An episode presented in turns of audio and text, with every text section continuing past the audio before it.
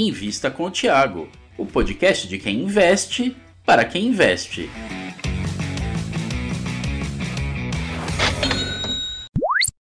O que está acontecendo com a Petrobras e será que o dividendo que ela paga é sustentável? É o que a gente vai responder no vídeo de hoje. Eu estou aqui com o João Daronco. Tudo bom, João? Tudo bem, Thiago? João é analista aqui na Suno.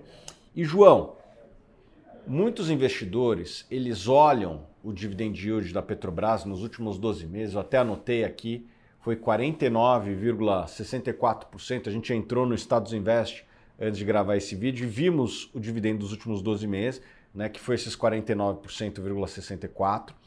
É um, é um dividendo enorme, um dos maiores dividendos que eu já vi na minha vida.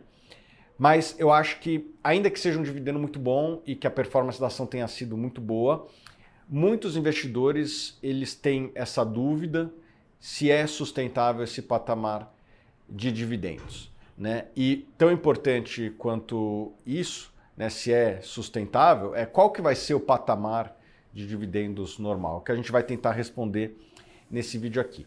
Bom, a gente entrou lá no Status Invest, lá quem, quem assina o plano Forecast consegue ver algumas projeções de dividendos. Peguemos, pegamos aqui os dividendos que tem lá que batem muito com os números da Suno, tá? De 26% para 2023 e 2024 apenas apenas entre aspas, né? Porque é. ainda é um dividendo muito alto para a média histórica de qualquer ação do mundo.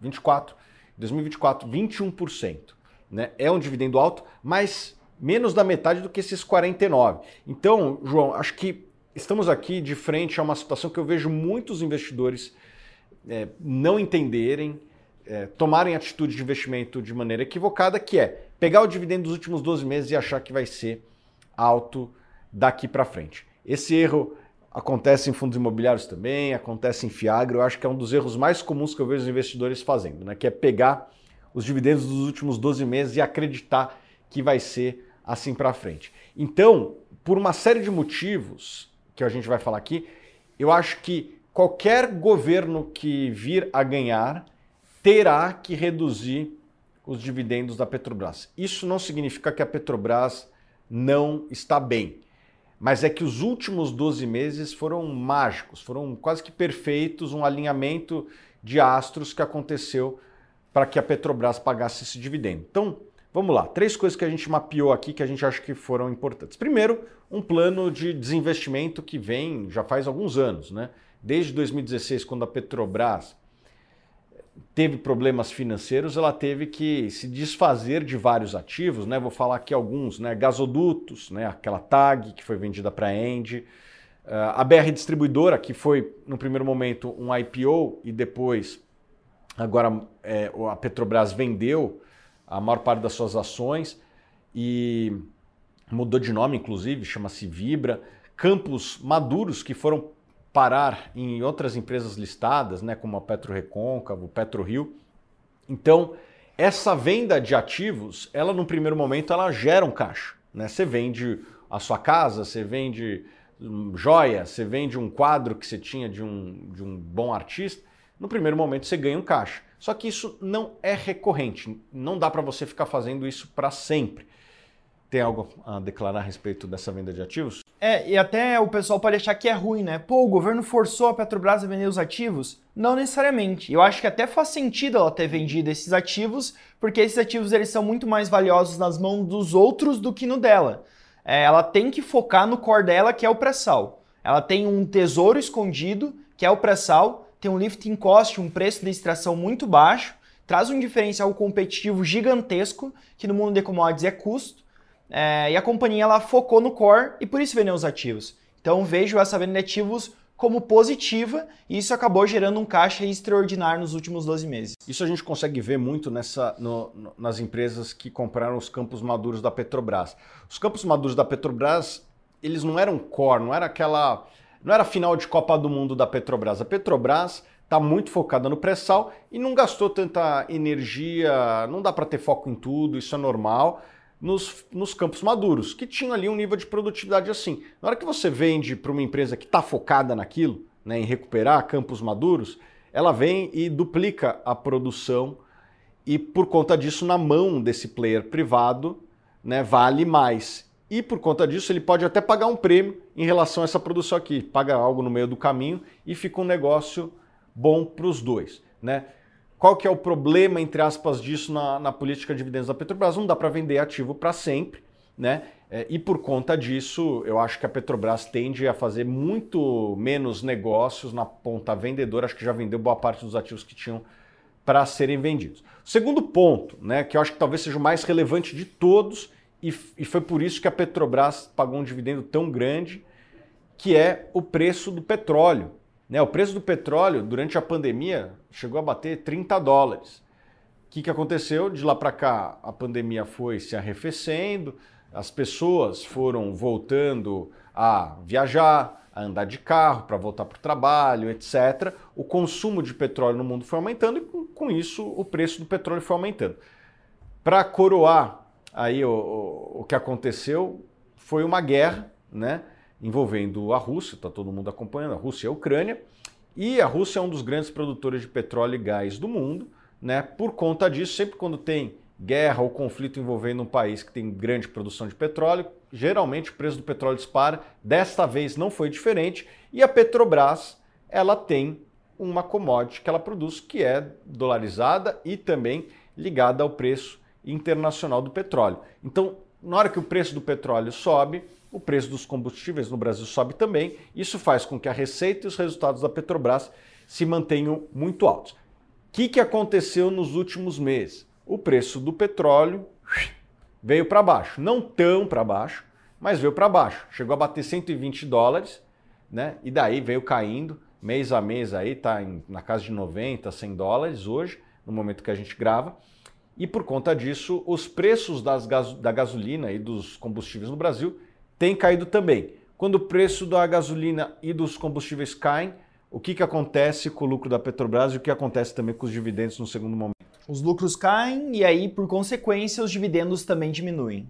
Né? E aí, quando a gente pega até a extrapolação dessa curva, vê a curva futura desse Brent, a ideia e o que está projetado é que esse preço caia ainda mais para próximo de um preço de equilíbrio, que é 80 dólares por barril.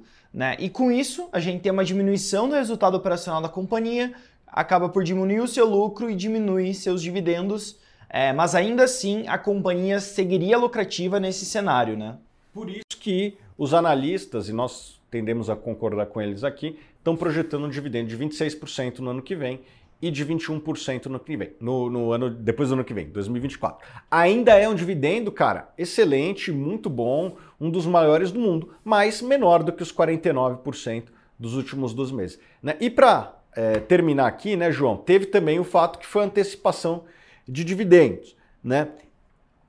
Parte da imprensa criticou né? Eu acho que tem justificativa para parte da crítica, mas não para a totalidade da crítica. Né? Então, sendo bem realista aqui, o balanço da Petrobras estava subalavancado. Ela tinha menos dívida do que poderia ter, né? uma cerca de meia vez o EBITDA no fechamento do último trimestre. Uma empresa de commodity, você pega uma Vale, uma Braskem, trabalha tranquilamente com uma vez a, a dívida líquida EBITDA com preços de commodity nos atuais patamares. A Petrobras ela pagou um dividendo para voltar mais ou menos para aquela uma vez. Esse dividendo tende a não ser recorrente, porque eh, na hora que a empresa paga um dividendo para chegar num, num, endividamento maior, isso acontece uma vez. Se ela continuar repetindo, o endividamento explode, e daí pode ter problemas como os que a Petrobras já teve no passado. Mas o endividamento de uma vez é bem tranquilo, se não me engano, está até abaixo da média histórica da própria Petrobras. Mas não é recorrente. Né? Apesar de eu não ficar preocupado com isso, não dá para tratar isso como é, algo que dê para manter para sempre. Né? E daí, aonde que eu acho que a crítica, de certa forma, tem uma certa validade? Esses dividendos vieram ou foram para os cofres públicos e o governo fez um programa para ampliar os auxílios emergenciais que tem no Brasil. É, tem gente que fala que é para uso eleitoral, tem gente que pode falar o outro lado também, que é para isso que serve o Estado. Né? O, o a Petrobras está sendo bem gerida, está pagando bons dividendos. O governo faz o que com esses dividendos? Tem que fazer política pública. Né? E daí qual a melhor política pública? Eu acho que cabe à sociedade como um todo e a liderança da sociedade, que é o presidente a, e a Câmara e o Senado, decidirem. Eu acho que, na minha opinião, auxiliar os mais pobres é um fim legítimo, né? Mas somando tudo isso aqui, né? A venda de ativos, o preço do petróleo e a antecipação de dividendos, na hora que você bota tudo isso no liquidificador, chegamos a um dividendo de 49%, que é fenomenal. E a gente até estava falando antes aqui, né, João? O dividendo para quem comprou no começo do ano deve ser, sei lá, 70% do, do valor pago no começo do ano, né? O yield on cost. Né? Um dividendo magnífico, mas que infelizmente, por conta de tudo isso aqui, tende a não se repetir, certo? Certo. E até é interessante falar sobre o on cost, porque no início do ano, quando a gente pega múltiplos, etc., da empresa, e não só da Petrobras, mas das demais estatais também, estava sendo precificado um, um, cenário catastrófico, né? A gente pega múltiplos nas mínimas históricas é, e no fim não se concretizou nada disso. A Petrobras continuou gerando caixa, muito mais caixa. A gente teve até a questão do conflito entre Rússia e Ucrânia que aumentou a geração de caixa da empresa e ela andou muito bem, além da valorização, distribuiu bons dividendos. Né? E quem comprou lá no início, é, tendo em vista questões baseadas em fatos e não em especulação, eleições, etc., se deu muito bem. Exato. Aliás, era uma das ações indicadas para os nossos assinantes no, no Suno Premium. Se você não é assinante, te convido. Nós fazemos análises profundas para os nossos assinantes. Inclusive, recomendamos ações da Petrobras, que foram um excelente investimento até aqui.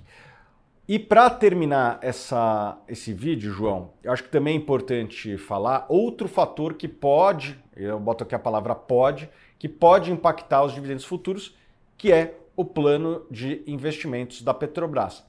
Não sabemos ainda se teremos um novo governo, né? Pode ser que tenhamos uma continuidade do governo do Bolsonaro, pode ser que o presidente eleito seja o Lula, e obviamente isso pode impactar em algumas coisas na Petrobras, eu não acredito que vai impactar em tudo, né, como os mais pessimistas acreditam, mas pode impactar principalmente no plano de investimento da Petrobras. O que, que ela vai fazer?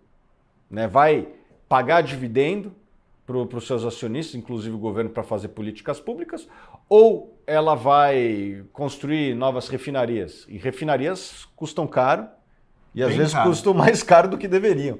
Né? É bom lembrar disso daí também. Mas esse plano ele não é público, né? Se o Lula for eleito, a gente não sabe. Né? Se o Bolsonaro for eleito, já tem o, o plano de investimento atual, que dá para a gente fazer umas projeções, e a tendência, eu acredito que seria ter um payout bem alto, ou seja, distribuir bastante dividendo para os seus acionistas, inclusive o governo federal, para fazer suas políticas públicas.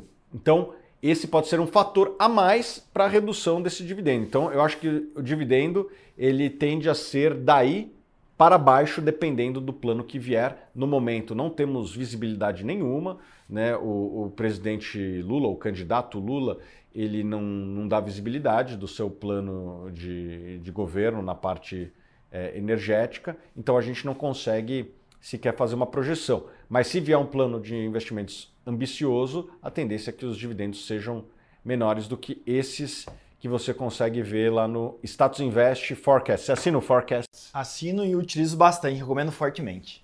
Beleza, pessoal. E você? Tem ações da Petrobras? Ganhou dividendos esse ano? O que, que você está esperando de dividendo para o próximo ano?